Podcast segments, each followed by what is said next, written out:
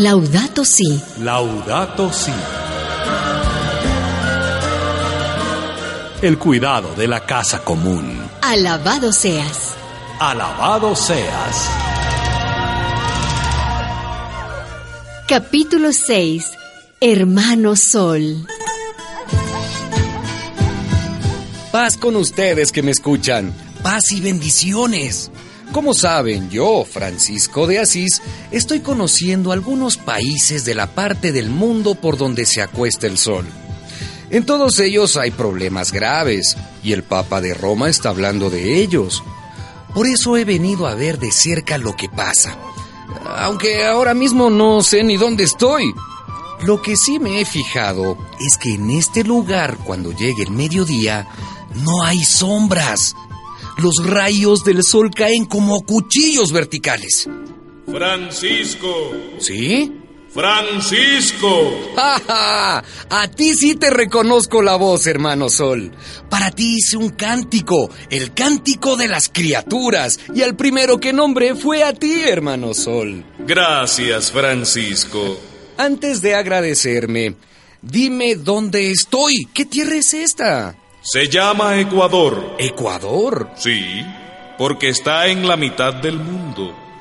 Como si la madre tierra tuviera un cinturón. Ahí en medio es donde ahora te encuentras.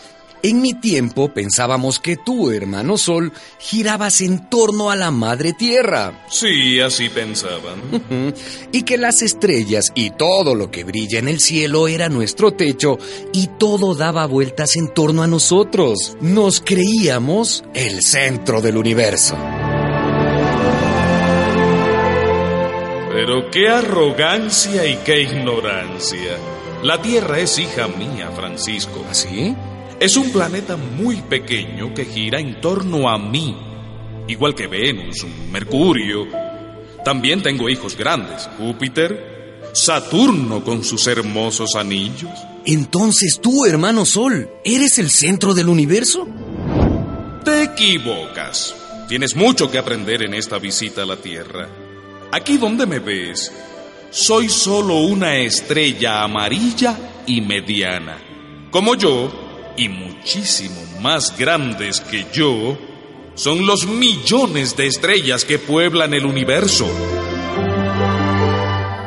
Los cielos proclaman la gloria de Dios y el firmamento anuncia la obra de sus manos. Los cielos lo proclaman, sí, pero a tus hermanos humanos se les olvida con demasiada frecuencia. ¿Pero por qué te irritas, hermano Sol? Porque no me aprovechan. Las que sí lo hacen, las que sí descubrieron el secreto. ¿Sabes quiénes fueron? Eh, no, dímelo tú. Las plantas. ¿Las plantas? Sí, y lo descubrieron hace miles de millones de años. Eran algas pequeñas, pequeñísimas, que flotaban en los mares y que aprendieron a comer luz. Los rayos del sol, al entrar en aquellas plantitas primitivas, quedaban atrapados por una sustancia verde llamada clorofila. Con ella las algas fabricaban su alimento. Todavía hoy viven gracias a ese genial invento de la naturaleza. Desde las hierbas del campo hasta los empinados eucaliptos, todas las plantas comen luz. Y los animales comen plantas. Y así, todos los seres vivos que comparten la Tierra se alimentan de la energía del Sol. ¿Y esa maravilla la descubrieron las plantas? Sí. La verdad es que las plantas han sido más inteligentes que los seres humanos. Escucha, Francisco. Tus hermanos y tus hermanas necesitaban energía para vivir. Ajá. ¿De dónde la sacaban? Pues De los alimentos. Tenían frío, querían cocinar. ¿De dónde sacaban la energía?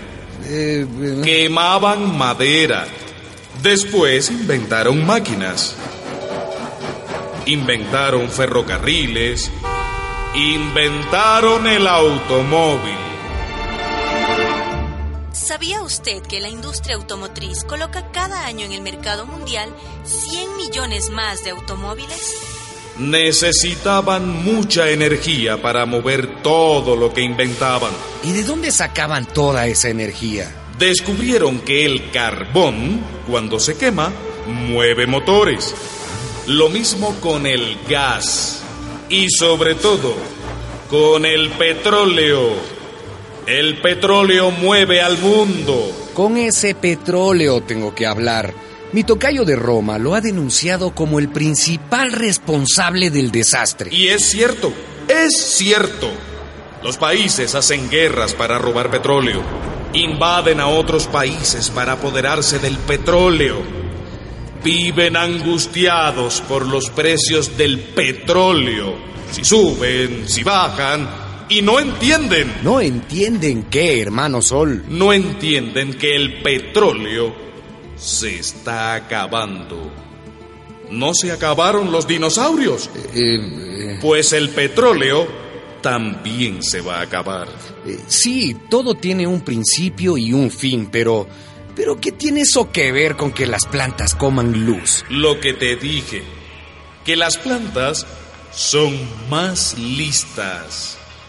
Los seres humanos se están matando por el petróleo y yo aquí y no cuentan conmigo. Ay, Yo tengo energía para mil planetas del tamaño de la Tierra y para encender todos los bombillos del mundo y mover todos los motores. Me sobra energía. Y energía limpia, la que no contamina. Y no me aprovechan. pero entonces, hermano Sol, si tú eres la solución, ¿por qué los humanos no acuden a ti? Sí, sí, sí, ya están acudiendo. ¿Así? Sí, ya se inventaron los, eh, los paneles solares que hacen lo mismo que las plantas. Cambian mi luz en energía. Es una energía que la materia prima, por así llamarlo, es el sol. Es la fuente de energía más grande del mundo. Así que con las celdas solares ahorramos dinero, obtenemos energía eléctrica sin contaminar el ambiente y aprovechamos el recurso natural más extraordinario del universo, el sol. Alabado sea mi Dios. Entonces me imagino que esos paneles estarán ya por todas partes. Bueno, bueno, por todas partes todavía no, porque el negocio del petróleo da mucho dinero y las empresas no quieren cambiar. Pero tendrán que hacerlo. Los paneles solares están bajando de precio rápidamente. Según recientes informes, la energía solar podría garantizar electricidad a dos tercios de la población mundial en el año 2030. ¿Escuchaste, hermano Sol? Sí, sí, ya escuché. Ten esperanza. Las cosas pueden cambiar. Dice el Papa Francisco en su encíclica Laudato Si, alabado seas. Aprovechar la abundante energía solar requiere de subsidios para que los países en desarrollo puedan acceder a tecnologías, asistencia técnica y recursos financieros. Los costos serán bajos si los comparamos con los riesgos del cambio climático.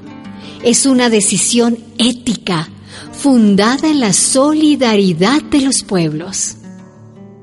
Cuando el capital se convierte en ídolo y dirige las opciones de los seres humanos, cuando la avidez por el dinero tutela todo el sistema socioeconómico, arruina la sociedad, condena al hombre, lo convierte en esclavo, destruye la fraternidad interhumana, enfrenta pueblo contra pueblo y como vimos, incluso pone en riesgo esta nuestra casa común.